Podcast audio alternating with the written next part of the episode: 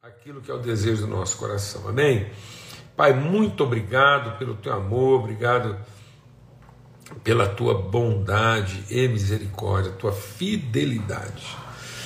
A gente, ó Deus, tem aprendido que os planos do Senhor a respeito de nós são planos de paz e não de mal, para nos dar futuro e esperança. O Senhor, como bom Pai, olha para nós e planeja, pensa, organiza, determina aquilo que é o melhor para a nossa vida, e como o Senhor declarou para Jó, para trazer paz ao coração dele, nenhum dos teus planos a respeito de nós pode ser frustrado. Nós temos essa segurança. Por isso é com ações de graça, é com súplica e oração de graça que nós apresentamos diante do Senhor nossas petições. O desejo do nosso coração é ver o Alexandre, é ver o Guilherme, ó Deus, a Eliane, a Poliana, ó Deus, é, é tanta, a Elvia está aqui com a gente, Senhor, tantas pessoas em angústia, em, em, em dor, nós queremos vê-las levantadas. Esse é o desejo do nosso coração. Saradas, limpas de qualquer enfermidade nós falamos agora sobre a vida dessas pessoas, sobre ti, Elvio, Alexandre, sobre ti, Guilherme, sobre a tua casa, Eliane, sobre a tua vida, Poliana. Venha sobre cada um o óleo curador, o óleo do Senhor, sejam sobre essas casas, essas famílias, agora lavando, purificando, renovando, vivificando, Senhor, no poder do teu Espírito. Espírito de Deus, lava derrama, seja derramado agora, que cada uma dessas casas seja levantada em alegria, em fé, esperança e renovo. E que o nosso coração repouse na tua vontade, Pai, eterna e poderosa, no nome de Cristo Jesus, o Senhor. Amém e amém. Graças a Deus. Aleluia. Então, nós vamos agora desativar momentaneamente os comentários.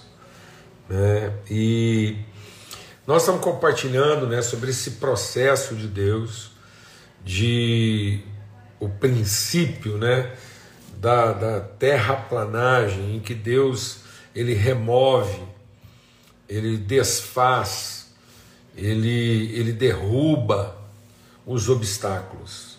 A palavra de Deus diz que ele destruiu o muro da separação e não quer que ninguém levante isso de volta, que ele, ele não quer que ninguém tranque lá o que o que ele abriu, a porta do aprisco, que alguém coloque cercas que ele derrubou e desfez.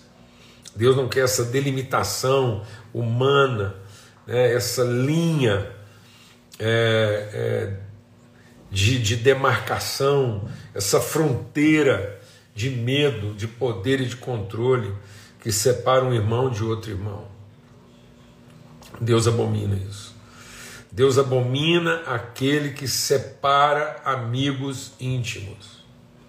E às vezes a gente acha que separa só com intriga, às vezes a gente acha que separa só com maledicência. Não, às vezes a gente separa com fofoca, com suspeita, com medo, com direito. Há muitas formas de produzir essa separação.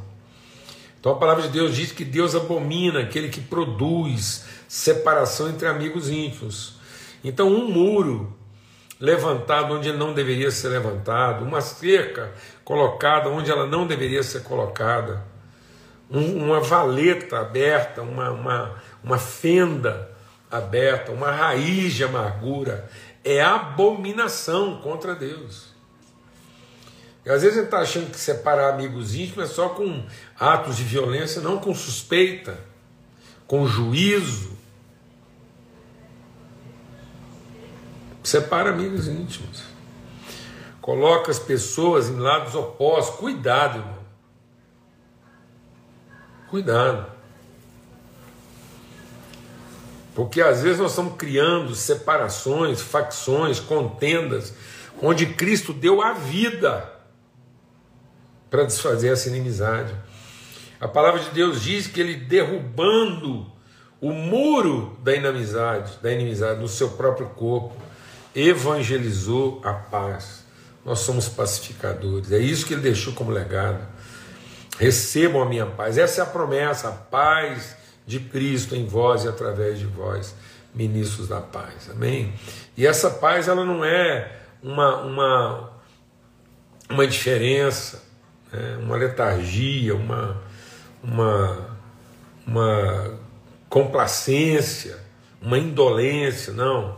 Essa paz é apenas a segurança de tratar o problema como ele tem que ser tratado, encarar isso para bem de todos e não para benefício de alguns.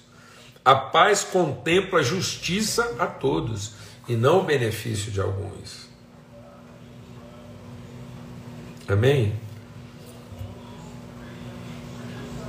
De modo que a única coisa que pode nos separar daquilo que Deus nos ofereceu em Cristo é a rebeldia e não o direito. A justiça foi favorável a todos. Quando Deus perdoou o pecado, Ele perdoou o pecado de todos. Todos os pecados estão perdoados. Todos os pecados são perdoados. Ele concedeu perdão irrestrito a todos os pecadores. Ele proclamou. Agora, tem pessoas que não se submetem a isso e se rebelam. Então, o juízo de condenação da parte de Deus não vem pelo pecado, vem pela rebeldia, pela iniquidade. Então, o, o, o reino de Deus é ocupado por, ato, por um ato de misericórdia e não na contemplação de um direito. Então, ninguém vai entrar o reino por direito, mas por misericórdia. Então, nós somos bem-aventurados os misericordiosos porque alcançarão esse reino de misericórdia. Por que, que ele diz que nós temos que ser misericordiosos? Para a gente poder viver, alcançar, atingir, nos desenvolvermos a plenitude do amor de Deus que excede todo entendimento. Vai ter momentos que nem a gente mesmo entende como é que a gente pode estar vivendo com tanta misericórdia, tanta bondade, num ambiente de reconciliação e paz, porque isso excede o entendimento. Quem tentar entender vai ficar de fora, porque isso não é para ser entendido, isso é para ser conhecido, manifesto, testemunhado, repartido, revelado. E só os filhos de Deus podem fazer isso, de modo que quem vê um filho, vê o pai que enviou. Então a gente compartilhou né, sobre isso, estamos compartilhando sobre isso, e Jesus então ele adverte, ele diz: olha, o fim, o pior de toda o desafio não são as guerras.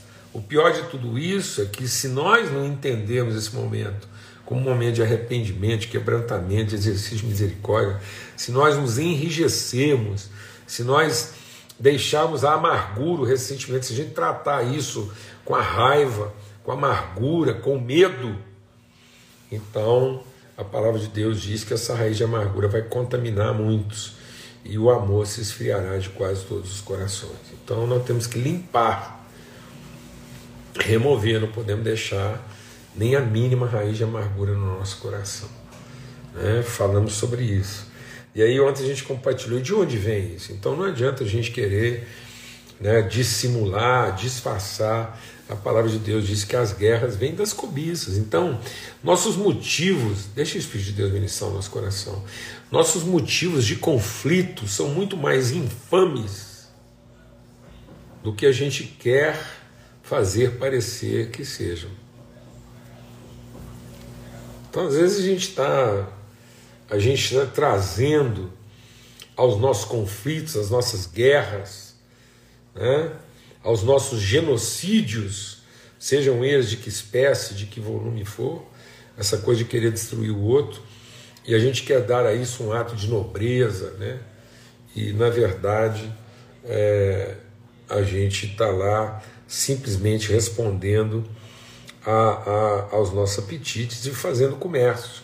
Então essa coisa de querer comercializar, né? a gente trabalhar por aquilo que nós precificamos. Então, não, essa relação vale a pena, essa outra já não vale a pena. Então eu precifico a relação, isso é adultério, isso é promiscuidade. Né? Quando alguém abandona uma relação porque essa relação não é satisfatória, né? Então, essa infidelidade na palavra empenhada, no compromisso assumido, simplesmente porque a gente não está se sentindo devidamente reconhecido ou satisfeito no processo. Então, Tiago fala isso de maneira grave, diz adúlteros e adúlteras. Vocês não sabem que essa amizade com o mundo é inimizade contra Deus. Então, a gente conversou bastante sobre isso ontem. E hoje a gente quer compartilhar sobre um outro, um outro aspecto dos nossos conflitos, né? o, o lugar que eles ocupam e por que, que nós temos que ser mais assim, mais sensíveis a esses conflitos, discernir isso melhor, entender a gravidade disso, né? entender que na verdade quando nós sofremos algum ataque do nosso adversário, quando Satanás vem contra nós, né, é no sentido de nos, é, de nos afastar das relações que deveriam ser prioritárias, dos, dos sacrifícios que nós devemos fazer em favor das relações e a gente se poupar. Né? Então, foi isso que Jesus identificou na fala de Pedro: arreda de mim, Satanás, porque você cogita das coisas dos homens e não de Deus. Por isso que Jesus adverte Pedro e diz: Olha, quando você se converter, cuida dos seus irmãos. Então, dentro dessa reflexão, a gente quer trabalhar um outro aspecto hoje da, da questão desses conflitos, a gravidade disso e até onde eles vão. E aí você abre a sua Bíblia lá em 2 Samuel, no capítulo 12, e vai falar do encontro de Natã com Davi, depois que Davi mandou, é, armou uma cilada contra é, Urias, né, envolveu muita gente nisso. Ele, ele envolveu Joabe, ele envolveu o mensageiro. Então Davi montou um esquema sofisticado para matar Urias, simplesmente porque ele, na sua crise de poder, de vaidade, de soberba, né, um, movido de um coração adúltero, corrupto, e aí, se amado, assim, Deus permite uma situação dessa com Davi para a gente não ter assim, nenhum tipo de ilusão a respeito de nós, não. Por isso que Jesus ele não ele, ele não está é, é, ele não está Jesus não sofre a pessoa, Jesus sofre em favor dela. Jesus não sofre conosco o desapontamento da gente não valer a pena. Então muitas vezes você está sofrendo por causa de uma pessoa e não em favor dela. E você está sofrendo por causa de uma pessoa porque você começa a fazer a conta e a contabilidade não fecha e você começa a perceber que essa pessoa não vale a pena. E aí você abandona a relação porque ela não vale a pena. A conta, a contabilidade é negativa, e aí de tanto a gente viver uma relação de débito, porque a gente está lá sempre recebendo menos do que acha que merecia, a gente acaba finalmente rompendo a relação pelo pior dos motivos. É, nossos interesses individuais. Só que no caso do Davi né, e do Urias, que é o texto aqui, o Natan vai revelar que o problema é bem mais ainda complexo e mais profundo, porque agora ele vai falar de uma guerra, de um conflito entre amigos. Né? E aí ele está mostrando aqui, o, o, o, o Natan está mostrando que o problema nada tem a ver com, com uma, uma, um desejo sexual. O Davi, ele viu lá, ele foi lá atrás da. Ele está lá, ele andando no terraço, e ele viu lá a mulher do Urias, a Betseba. E aí ele olhou para Betseba e mandou tirar a informação dela. E a gente fica pensando que o problema do Davi era um problema assim de, de ímpeto, né? de, de luxúria. Não, era mais grave do que isso era soberba mesmo, era, era iniquidade. O Davi é, cobiçou a Betseba, ele se apoderou dela e depois ele armou um esquema assim monstruoso, ele, ele traçou um caminho tortuoso e escabroso para chegar nos seus objetivos. Então, tá vendo? Em função dos, dos abismos e dos, dos montes. Então, o Davi está lá é, empoderado no seu monte, é, cobiçando aquela que está no abismo. Então, ele percebe essa diferença, essa, essa distância de poder, e numa relação de poder, ele é, ele é violento, ele é agressivo, ele é um abusador. E Deus permite isso com Davi para deixar claro para nós que ninguém está isento de viver uma situação dessa, nós temos que tomar cuidado. E que muitas vezes a gente pensa que os motivos são uns e na verdade os motivos são outros, e a conversa com o Natan vai mostrar isso. Às vezes a gente pensa que está isento porque você fala, não, mas eu, eu, é, eu sou totalmente diferente, esse tipo de atração não. E presta atenção, porque aqui não é uma questão de atração, não. Não é, deixa Deus iniciar o nosso coração, não é o que Betseba provocou em Davi. É o que Davi provocou em si mesmo em relação a Betseba. O Natan, o Natan vai fazer um tratado aqui de, de, de, de essa essa sociopatia que vai tomando conta da nossa vida na medida em que a gente vai ocupando posições de poder. Essa patologia, essa demência, essa insanidade, essa loucura. Porque aí o Natan vem conversar com Davi e fala assim: Davi, é, havia numa mesma cidade dois homens, um rico e outro pobre. O rico tinha muitas ovelhas e vacas, mas o pobre não tinha coisa alguma, senão uma pequena cordeira que comprara e criara. E ela havia crescido com ele e com seus filhos igualmente, e do seu bocado comia, do seu copo bebia, e dormia em seu regaço e tinha como filha.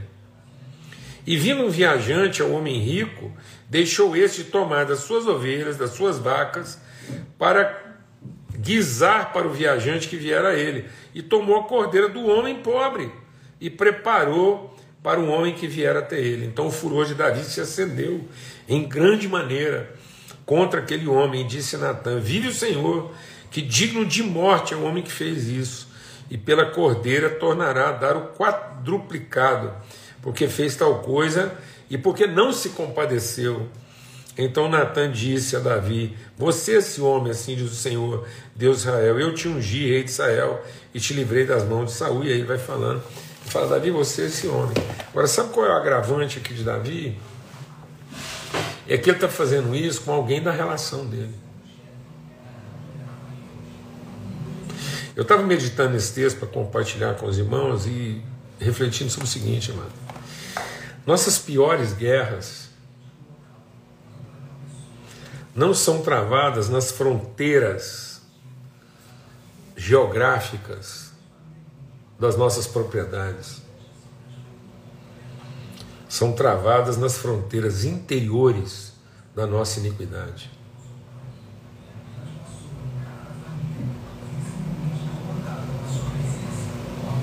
É no nosso senso de poder e direito sobre os outros. A nossa pior guerra é quando a gente deixa o Espírito de Deus ministrar o coração, porque isso está isso tá, isso tá mais grave do que a gente pensa. Porque isso está explícito agora na humanidade nesse conflito.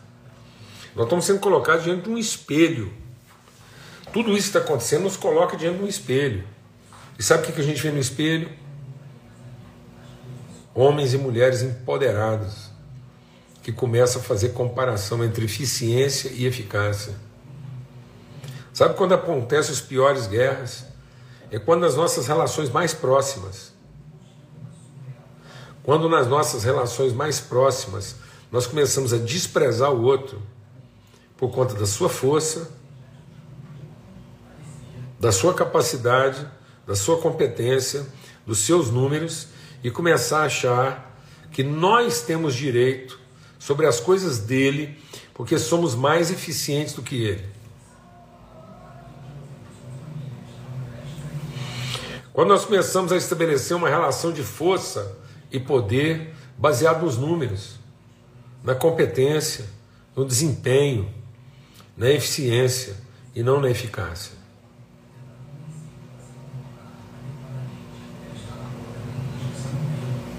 Essa é a questão. Então tá vendo como é que Davi não estava sendo traído e nem estava traindo por conta de uma de uma de um desejo incontido? Davi não era traidor de um estranho, Davi não, não se tornou inimigo do seu inimigo. Davi se tornou inimigo de um dos seus melhores amigos. Simplesmente porque fez comparações onde não devia.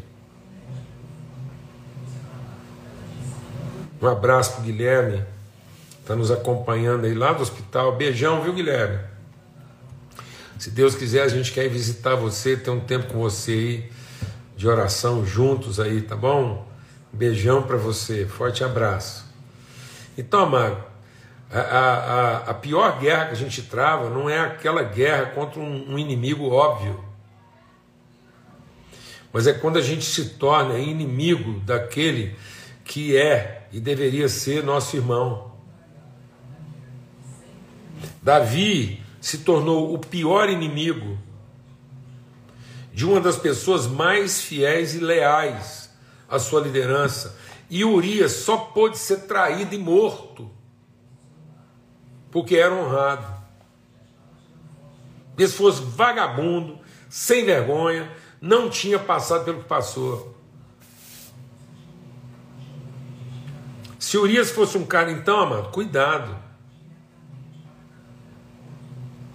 Nós estamos precisando tomar cuidado, nós estamos ficando estúpido. Isso é uma bestialidade. Davi, num momento de vida em que ele, ele alucinou, ele se tornou uma besta humana. Ele se tornou símbolo de morte, de traição, de insanidade. Tanto é que ele diz assim: hora que ele ouviu Natan falar, ele falou assim: é, é, é, Davi se acendeu de, com grande ira contra aquele homem e disse: Vive o Senhor, que esse homem vai morrer, nós vamos matar esse cara. E Davi disse, disse Natan disse para ele: Você é esse homem.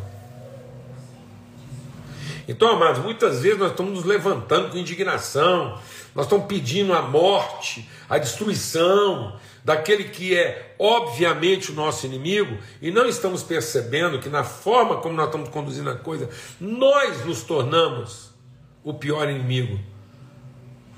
Porque estamos traindo, matando, roubando, usurpando pessoas que estão próximas de nós, simplesmente porque aparentemente eles não têm o mesmo nível de desempenho, de resultado, de número. Aí na hora do nosso aperto, em vez da gente sacrificar o que nós temos em excesso, a gente vai lá e ainda rouba o que o outro tem é, de forma limitada. Quantos homens e mulheres? Quantos homens e mulheres hoje em tantos lugares. Ô Pedrão, bom querido, bração aí pra você, beijo, saudade de você. Chegou numa hora aqui, quente. Você sabe, Pedro, quantas pessoas hoje sendo exploradas em nome da lealdade, em nome da submissão, em nome da responsabilidade, gente sendo explorada em nome da responsabilidade, em nome da lealdade, em nome da, da, da, da submissão, roubadas a sua dignidade, traídas, expostas de maneira vil, infame. Por quê? Por conta dos números?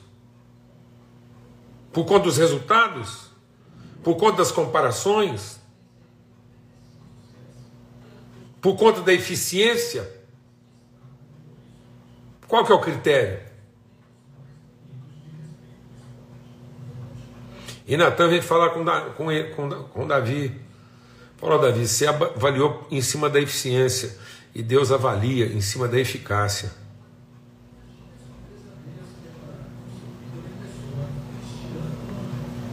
Em nome de Cristo Jesus, o Senhor, pelo sangue do Cordeiro. Amados, a situação é mais grave, ela é mais corrosiva. Olha a explicitação do que está acontecendo. Nós estamos vendo agora uma guerra de morte infame, desigual, desleal, cruel, bestial, insana. Entre, que, entre pessoas que até ontem eram aliados em cima de um interesse. Um uso desproporcional de força uma exploração injusta da desigualdade.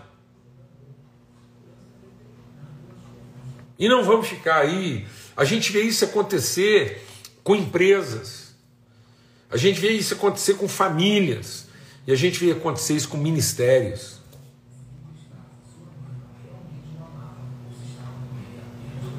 Força que vão penetrando os ambientes e atropelando de maneira é, agressiva quem estiver na frente, simplesmente porque nós temos os números, nós temos as ferramentas, nós temos as habilidades, nós temos as competências, nós temos os recursos, e sai da frente, porque o, seu número não, não representa coisa alguma. Eu já até já compartilhei, o Pedro está aqui, o Silfane estão aí. Conferência de Pastores e Líderes. Três perguntas: qual é o seu nome? Qual é o seu ministério? Quantos membros tem sua igreja? Dependendo da terceira resposta, a conversa nem continua. Nem continua.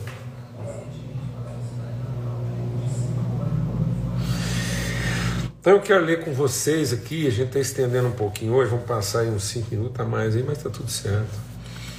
Vou ler com vocês aqui o Salmo 55. É...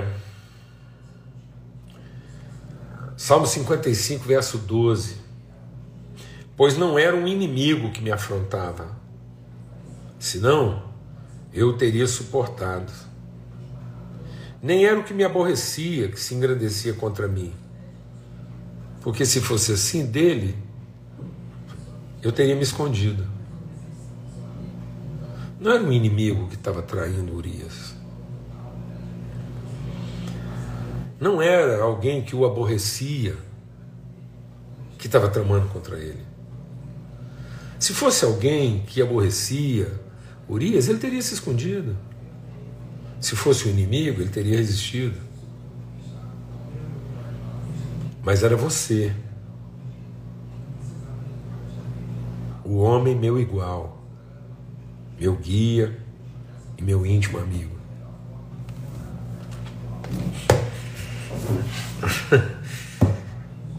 Homens estão sendo traídos pelos seus guias. Homens roubados na sua dignidade por aqueles que deviam ser o instrumento de salvação, que deviam protegê-los.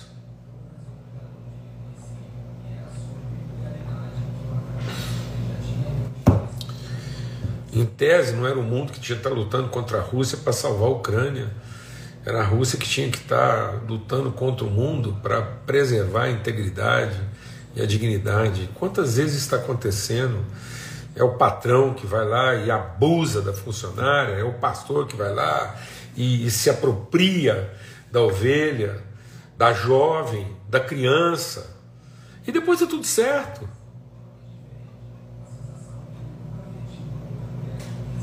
Ele vai lá, abusa de quem quer. E está tudo certo. Vai para um culto, canta uma música apaixonada, fala que está arrependido. E vamos tocar para frente.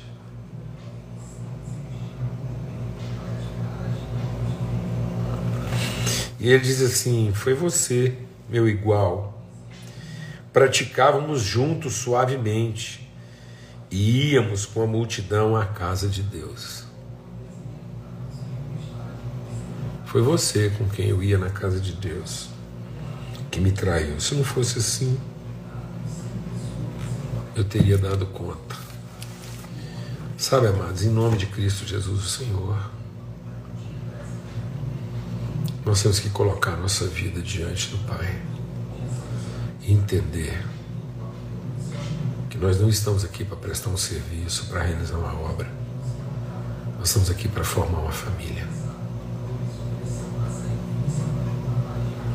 Nome de Cristo Jesus, o Senhor. Em nome de Cristo Jesus, o Senhor.